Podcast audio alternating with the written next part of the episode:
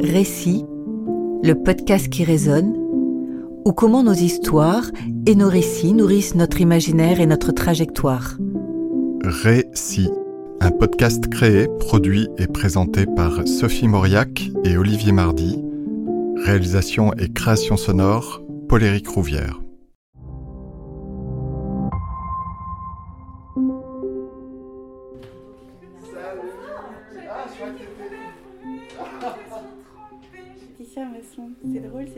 Femme de mon, de mon éditeur adoré, Jean-Marc Robert. Ça, ça nourrit mon imaginaire. Aujourd'hui, nous accueillons Laurence Tardieu, auteur. Bonjour Laurence. Bonjour. Alors Laurence, euh, pouvez-vous nous dire quelles sont les histoires, les récits, mm. les images qui vous ont nourri et qui ont nourri votre imaginaire? En fait, euh, il y a à la fois certainement les, les textes qui ont nourri très profondément mon imaginaire et je vais y venir, mais il y a aussi en effet des images, vous avez prononcé le, mot. moi je suis née à Marseille, je n'y suis pas restée très longtemps, j'ai quitté Marseille, j'avais un peu moins de 6 ans, mais je suis persuadée que la, la splendeur méditerranéenne, la, la splendeur de la lumière, la mer, ont nourri très profondément quelque chose en moi qui aujourd'hui nourrit mon, travail euh, d'auteur.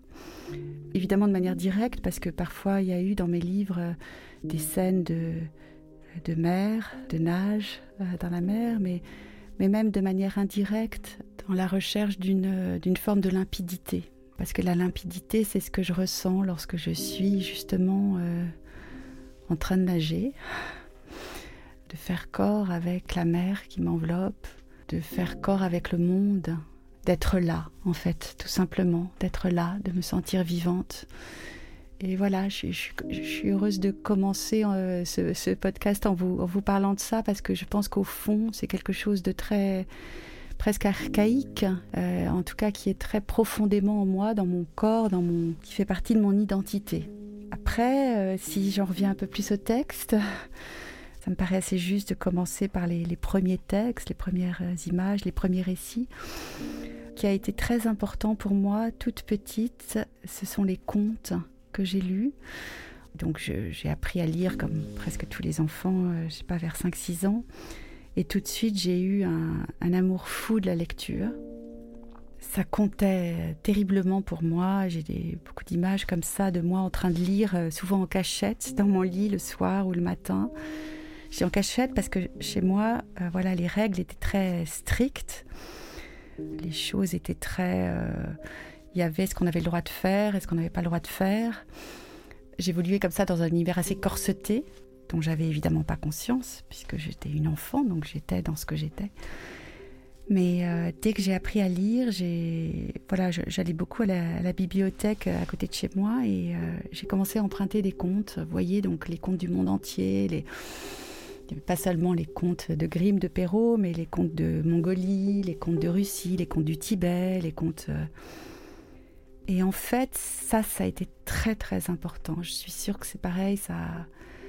Non seulement ça a nourri, ça m'a nourri, mais ça, ça a façonné une part de mon identité, parce que ces contes, finalement, c'était... Euh, c'était extraordinaire de, lire. Euh, j'étais dans mon lit, donc dans cette petite chambre où ça rigolait pas beaucoup autour. Et là, en lisant, tout à coup, le monde devenait très large.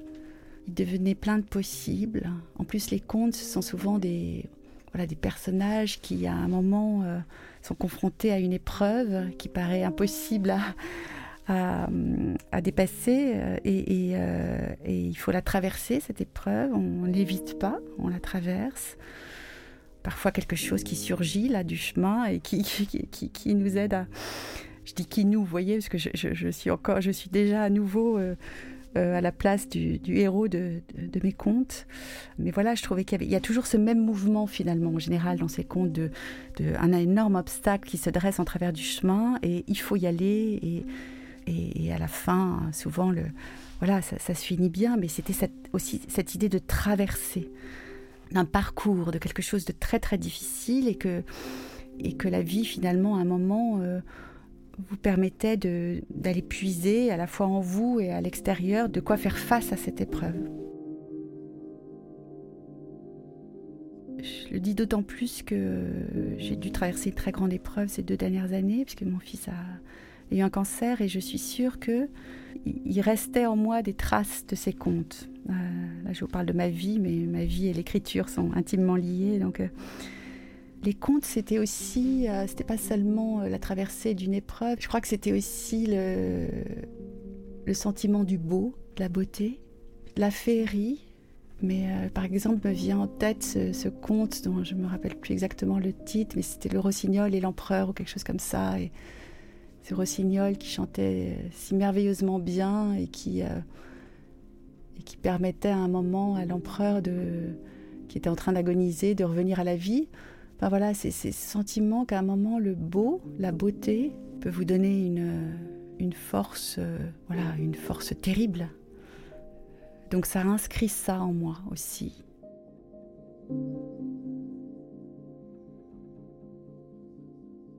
En fait, ces contes, effectivement, ont nourri votre imaginaire. Vous dites qu'ils l'ont élargi. Comme vous avez dit, je vous ai entendu dire que l'écriture vous élargit. Vous avez vous élargi ah d'ailleurs au quotidien.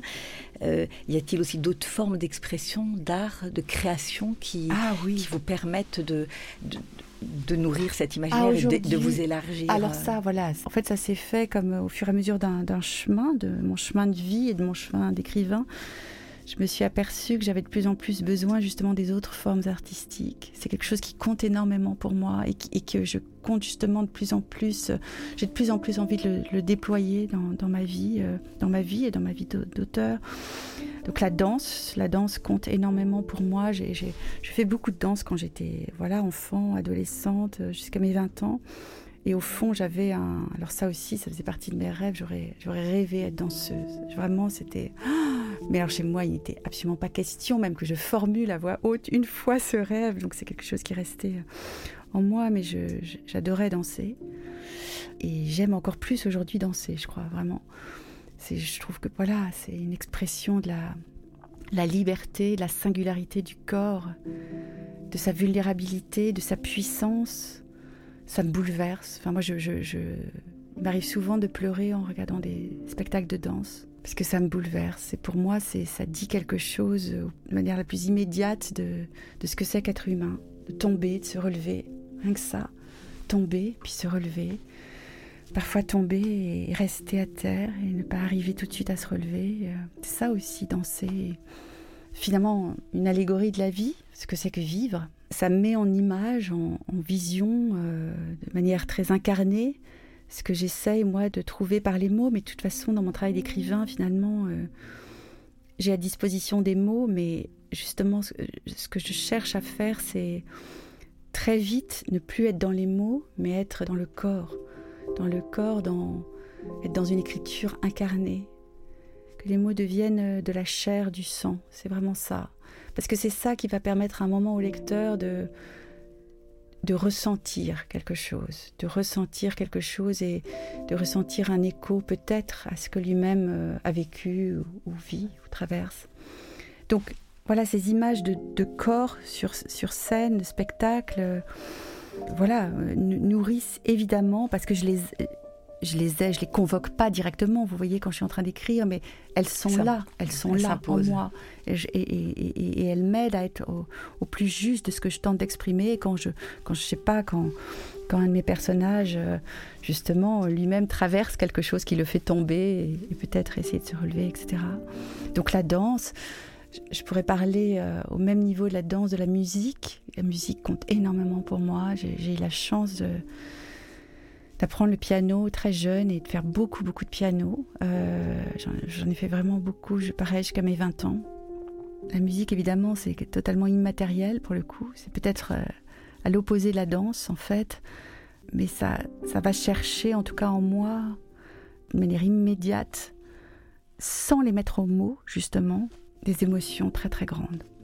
Donc de la même manière que je peux pleurer en regardant un spectacle de danse, je pleure beaucoup en écoutant de la musique, quand je, ça provoque des émotions très très intenses chez moi. Et c'est évident que ça nourrit mon travail. C'est évident. Bah, par contre, quand, j'écris, travaille, je travaille en silence. J'ai beaucoup besoin de silence.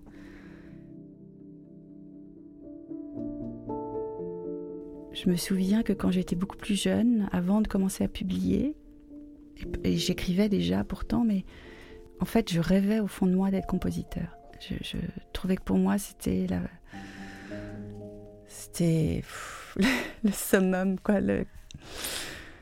J'ai une admiration euh, vraiment sans limite pour les gens qui comptent. D'ailleurs, enfin, évidemment, la littérature, c'est la, la musique, c'est un son.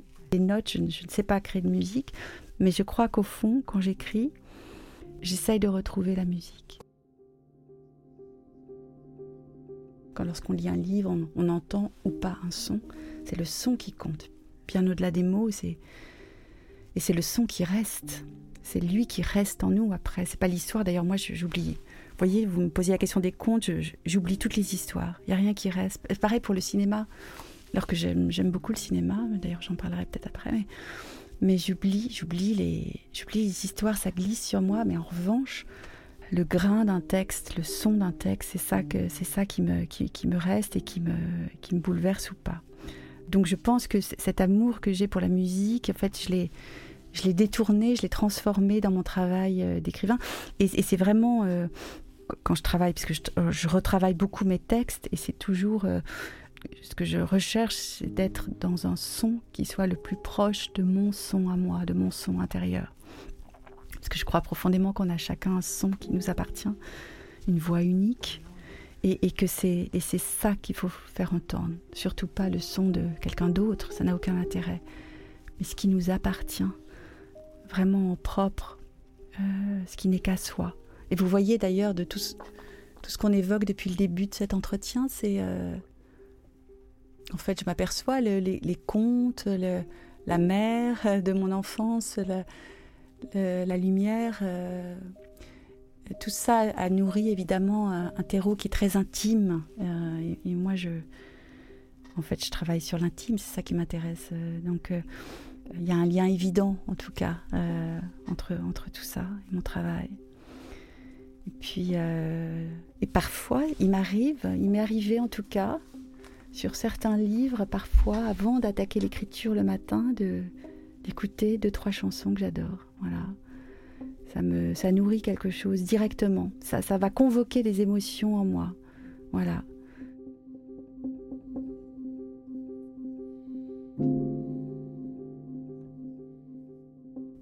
Pour, pour, poursuivre sur les formes d'art, mais après je voudrais parler de plein d'autres choses, il y a le cinéma aussi qui est moins important pour moi, qui est moins essentiel que la danse et, la musique. Je, connais moins bien le cinéma que la danse et la musique, mais évidemment, il y a des films que j'ai vus. Je pense par exemple au cinéma d'Ingmar Bergman qui, qui compte énormément pour moi, qui me bouleverse. Euh, avant tout, ce sont les silences dans son, dans son œuvre qui me bouleversent. Tout ce qui n'est pas exprimé qui est si magnifiquement justement exprimé ça fait un lien direct avec mon travail. Moi, je travaille, j'essaye beaucoup de travailler sur justement les non-dits, sur ce qui ne peut pas se dire, sur ce qui reste euh, innommé, innommable, sur les sentiments qui ne peuvent pas se dire, sur la honte qui ne peut pas se dire, sur, euh, sur l'amour qui ne peut pas se dire. Souvent, c'est finalement peut-être la chose la plus dure, euh, la plus difficile à, à dire. Je me demande si c'est pas l'amour.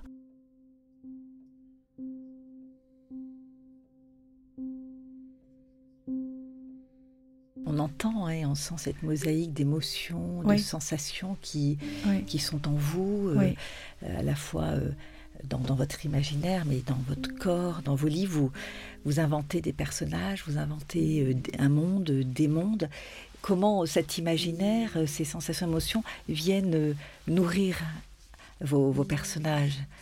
Et En fait, alors déjà, je, je, pense jamais en termes de personnage finalement, puisque moi j'ai, alors dans mon travail, il y a, il y a une partie euh, fiction, une partie autobiographique, et même si pour moi la frontière est très poreuse entre les deux, mais même dans mes livres qui ont été des livres de fiction, je ne pense pas en termes de personnage. Le mot personnage me paraît très extérieur euh, par rapport à ce que je, ma manière de travailler. En fait, c'est toujours, je pars de quelque chose que j'ai ressenti, sans pouvoir mettre de mots euh, dessus. Sans, je me dis pas que c'est le sentiment, par exemple, de la honte ou le sentiment de l'amour, etc c'est une nébuleuse, c'est quelque chose, voilà, et, que j'essaye d'explorer euh, vraiment euh, mot après mot, phrase après phrase, Je pars pas d'une idée de personnage, d'une vision de personnage. Je, en fait, euh, enfin, dans mon travail d'écriture, ce qui me passionne, c'est justement de ne pas du tout savoir où je, où je vais.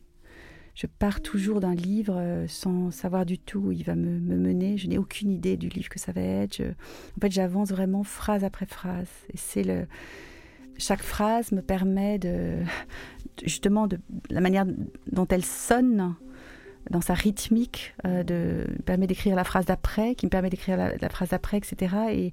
Et, j'avance comme ça, très euh, à tâtons, euh, de manière très opaque pendant très longtemps. Et je, mets beaucoup de temps à comprendre ce, sur quoi je suis en train d'écrire. Et donc j'avance vraiment à l'oreille, en fait.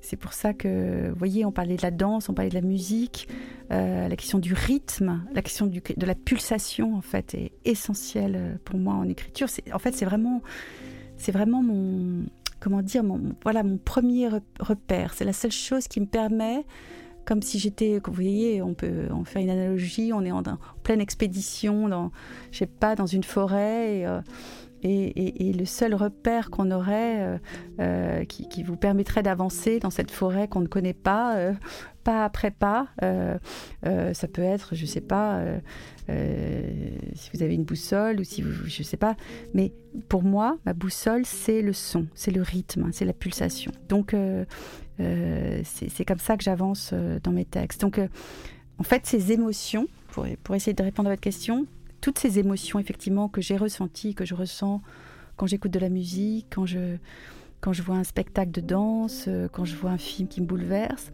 en fait elles se transcrivent en moi.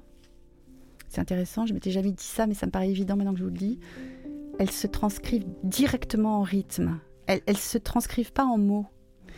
Elles sont, elles deviennent instantanément des pulsations.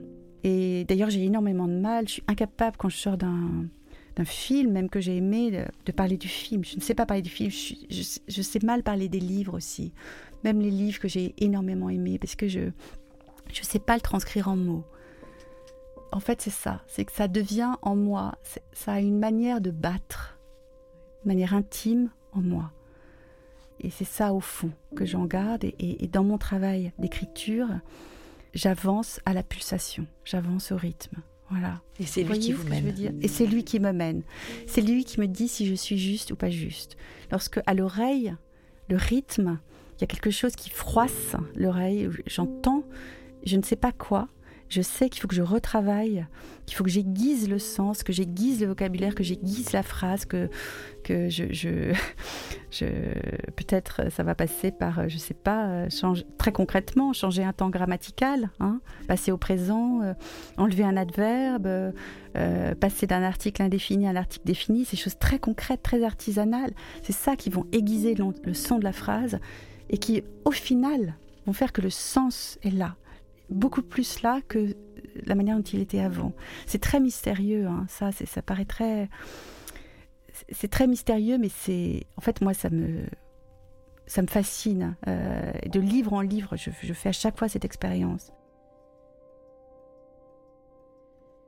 Un livre, on travaille pendant des mois, des mois, et puis à, à un moment, le livre est là. Et en fait, le livre est là, ça veut dire le son est là. Le son est là.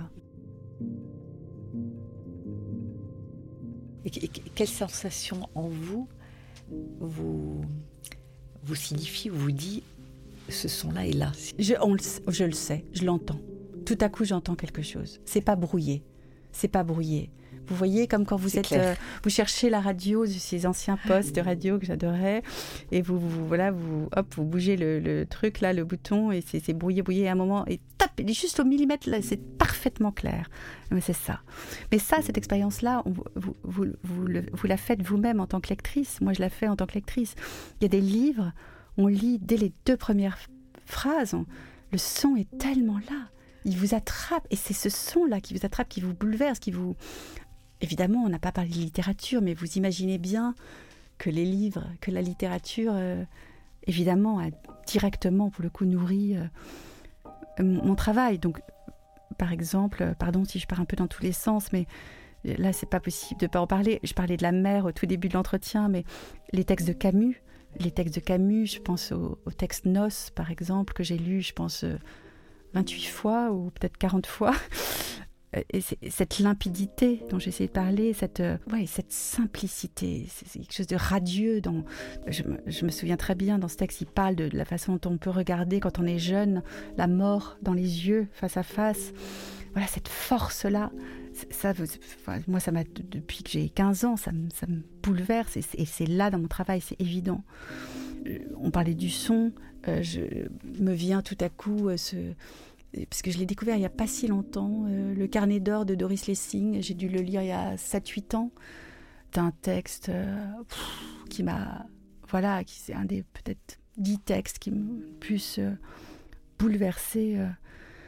voilà, et, je me rappelle très bien que quand j'ai pris ce livre, que j'ai commencé à le lire, au bout d'une page, je savais que c'était une des plus fortes rencontres littéraires de ma vie. Un texte sur la, liberté, justement, la création, la féminité, euh, l'identité. Voilà. Je pourrais parler aussi d'Agota Christophe, euh, la trilogie, le grand cahier, le mensonge, euh, le, troisième mensonge, la preuve. je crois qu'ils sont pas dans l'ordre, mais pareil, j'ai lu les deux premières phrases d'Agota Christophe. Oh, tout à coup, il y a quelque chose qui vous saute dans le corps, quoi. Vraiment, c'est oh, on est on est happé, on est on est on est emporté dans dans un son justement dans un dans un son qui qui n'est pas le vôtre, mais qui vous qui a tellement de puissance que, que vous le recevez complètement, vous vibrez vous-même. la lectrice que je suis vibre de ce son-là.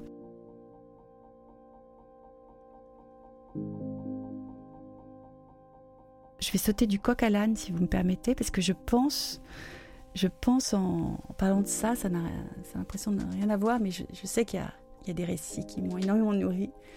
Ce sont les récits de, oraux de ma grand-mère italienne. C'est en parlant de Camus que tout à coup j'ai refait le lien, mais donc mes grands-parents étaient italiens, immigrés, euh, arrivés en France dans les années 30, et je les adorais. J'ai beaucoup, beaucoup, beaucoup de souvenirs encore d'eux, et, ma grand-mère italienne avait une manière euh, très italienne de raconter, de parler de son enfance, de de convoquer justement des images de sa vie d'avant, euh, qui était une vie pas très facile du tout. Euh, il vivait dans le Piémont, euh, c'était une famille qui, n'avait pas beaucoup de moyens, etc.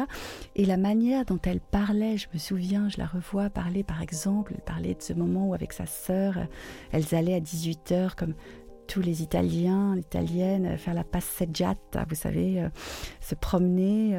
donc elle se tenait par le bras et à chaque fois ma grand-mère mimait, voilà, la manière dont elle elle déambulait avec sa sœur euh, et elle, disait, elle disait tu, sais ma chérie, euh, euh, ma sœur et moi on était les deux plus belles filles de Turin. Donc cette manière qu'elle avait de raconter avec tellement de fierté et de bonheur en fait de parler de cette jeunesse. Et moi ça Évidemment, c'était en fait c'était assez abstrait pour moi, petite fille, de l'entendre, mais ça nourrissait. Vous voyez que quand les choses sont abcées, euh, ça, nourrissait des fantasmes, des visions. J'imaginais ma grand-mère que, je voyais très très très très belle. Euh, avec sa, sœur à son bras, et je les, je les voyais. Vous voyez, on parlait de la danse, avancer là comme ça très lentement, de manière très souveraine. Euh, et, en fait, ça créait des images en moi ça crée des images. Et justement, parce que euh, j'évoluais, moi, dans cet univers très, voilà, très corseté, comme je vous disais, qui ne laissait pas beaucoup la place aux images, euh, ces images-là, ces récits de ma grand-mère, pareil, elle m'a raconté je ne sais combien de fois la rencontre avec mon grand-père, totalement euh, surréaliste, la manière qu'elle a eu, elle avait de me la raconter. C'est pareil, ça, ça, a créé chez moi une sorte de fascination intérieure et je me faisais tout un tout mon cinéma intérieur en fait. Et ça, vous voyez, ça, ça a déclenché aussi un mouvement pour la narration. Je suis sûre.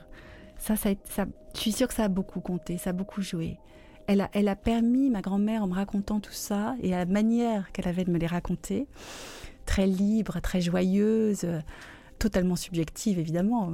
On a tous, quand on raconte, mais alors elle, éminemment subjective, ça, a créé le début d'un flot, quoi, voilà, intérieur. Donc ça, c'est important. C'est important. Et, et, un monde fantasmé. On retrouve beaucoup dans vos livres, évidemment, une confrontation hein, du réel avec ce, monde fantasmé, imaginaire comment est-ce que, vous mettez une différence justement entre ces fantasmes et cet imaginaire euh, Comment vous articulez euh, par rapport euh, ben, Je pense qu'en fait, les, fantasmes euh, font partie du réel. Justement, c'est cette question, qu'est-ce que c'est le réel? Ça, c'est quelque chose qui me qui, m'obsède pas mal. Qu'est-ce que ça veut dire le réel? Les rêves font partie du réel, les fantasmes font partie du réel. On se raconte tous une histoire. Hein, voilà. quand vous aimez quelqu'un, vous racontez une histoire, vous réinventez quelque chose et quand on vit, on passe son temps à se raconter une histoire. Euh, et c'est parfois d'ailleurs très troublant de voir que l'autre qui est censé avoir vécu euh, la même chose que vous, s'est raconté une toute autre histoire, pas seulement en amour, hein, euh, toutes les expériences, je pense, de vie, pratiquement. Du coup, je, effectivement, il y a souvent eu dans mes, dans mes textes, par exemple, des rêves, parfois dans certains de mes textes, comme une vie à soi. J'ai beaucoup, euh, qui était à partir de ce que ma rencontre euh, fantasmée pour le coup avec la photographe Diane Arbus avait créé en moi. Mais vous voyez, cette rencontre était fantasmée puisque Diane Arbus, photographe américaine, est morte en 1973. Moi, j'ai je l'ai découverte et rencontrée, comme j'aime à dire, lors d'une exposition en 2011 au musée du Jeu de Paume.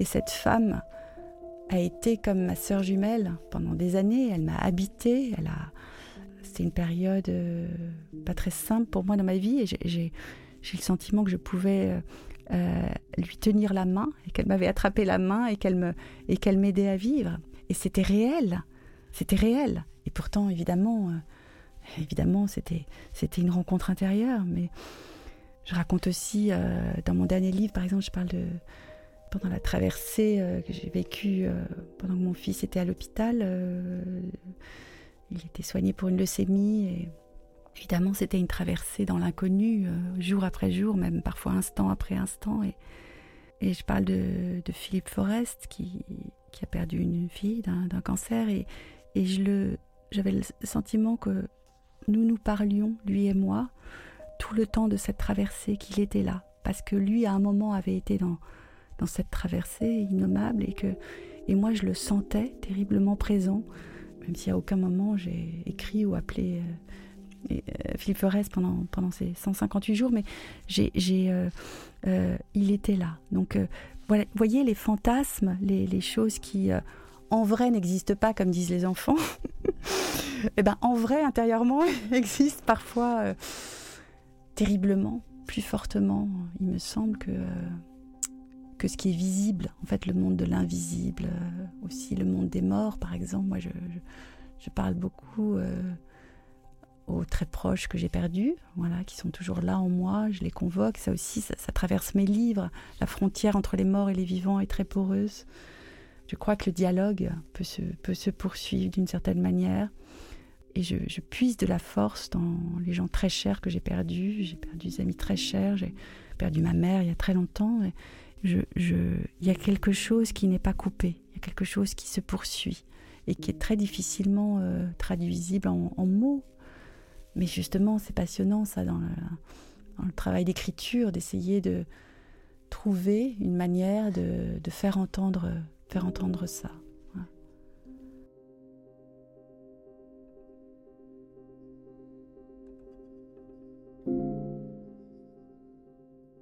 Il y a aussi euh, peut-être quelque chose dont j'avais envie de parler, c'est euh,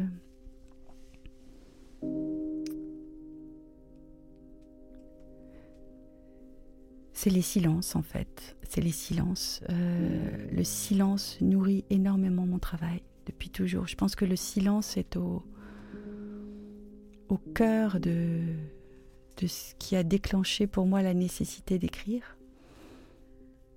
Ça, c'est vraiment le cœur du cœur, c'est le silence. C'est le silence qui régnait euh, chez moi. Il y avait, euh, oui, sentiment d'être euh, immergé vraiment dans une, dans une nappe de silence. Et évidemment, c'est ça qui a fait que j'ai eu tellement besoin d'écrire. Merci beaucoup, Laurence. Merci. Merci.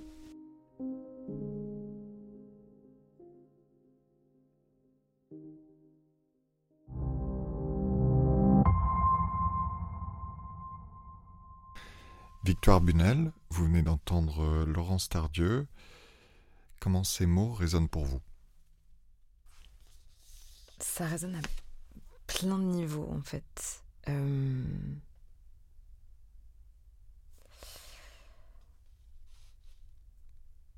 déjà, les silences. j'aime, la manière dont elle parle de ces silences, de, l'importance de ces silences. Ça, résonne beaucoup en moi. Ça me questionne beaucoup euh, dans la vie de tous les jours. Euh, le poids des silences, leur signification, ce qu'ils peuvent dire. Euh, que c'est pas forcément le silence n'égale le silence n'est pas néant. Il se passe tellement de choses et ça me ça me bouleverse. Ça, ça, rejoint un peu ce qu'elle disait aussi dans, dans, dans le fait de, de, de, ne pas pouvoir mettre des mots sur tout ce qu'on ressent, sur tout ce qu'on sur tout ce qu'on sur tout ce qu'on vit, tout ce qu'on pense, sur euh, et la, la, beauté des silences. Euh, ouais, ça me, je, j'ai l'impression que c'est quelque chose qui fait partie de moi très fort. Et, j'ai une nouvelle fois peut-être un peu du mal à mettre des mots dessus. Mais c'est. J'ai beaucoup aimé. Euh, ça m'a beaucoup touché, la manière dont, dont elle parlait de ça il y a aussi une certaine fascination. Euh, je suis fascinée par, euh, par les gens qui créent, qui partent de rien. Parce que moi j'ai la sensation dans ma vie et dans mon métier de pouvoir créer des choses, mais avec une certaine matière déjà au départ. Et je suis toujours absolument subjuguée par ces gens qui arrivent à retranscrire, peu importe que ce soit avec des mots, de la musique, de, des mouvements, qui arrivent à, faire émerger ça d'eux, à traduire, à traduire des émotions avec les moyens qu'on a. Donc là, là les mots en l'occurrence, mais ça me, pareil, ça me touche euh, énormément et ça me, et ça me fascine vraiment, je... Euh,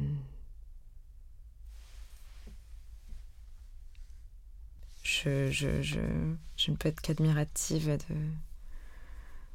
après notre entretien, de, encore une fois, de cette manière de pouvoir exprimer les choses et de, et de mettre des mots, et en même temps, euh, tout en disant que, que les mots, justement, ne sont, ne sont pas enfin, ne peuvent pas tout dire.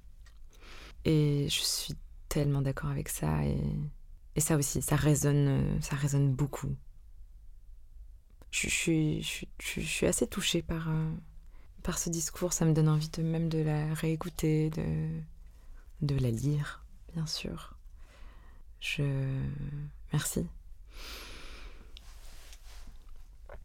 Elle a commencé son interview en parlant des paysages. Euh, de son enfance et, et à quel point ça, ça, avait de, que ça faisait écho dans, dans, dans sa, enfin, avec sa créativité et son, son rapport à l'écriture.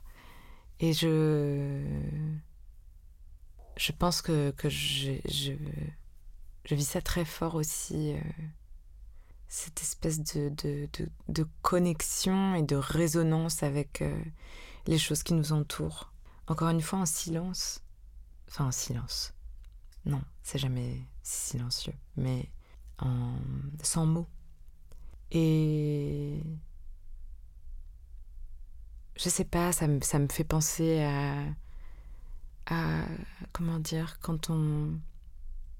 Quand on part un voyage, qu'on se retrouve dans un endroit qu'on ne connaît pas, et où tout d'un coup on ne sait pas pourquoi exactement, justement ce lieu un impact sur nous qu'on ne sait pas expliquer, comme on dit euh, oh, j'ai visité euh, tel endroit, euh, c'était chez moi, quoi. Je me suis sentie chez moi. Je, c'est, La manière dont elle parlait, tout ça, ça, m'a fait penser à ça, ça, m'a fait écho à, c'est ça, des, endroits, des voyages, des, moments où on arrive et alors que c'est la première fois qu'on met les pieds ici, que ce soit dans une forêt, dans une ville, ou enfin, et où tout d'un coup il y a, une vibration euh, qui, nous réchauffe, qui nous rassure, qui nous parle et qui nous met en confiance. Merci beaucoup, Victoire. Merci.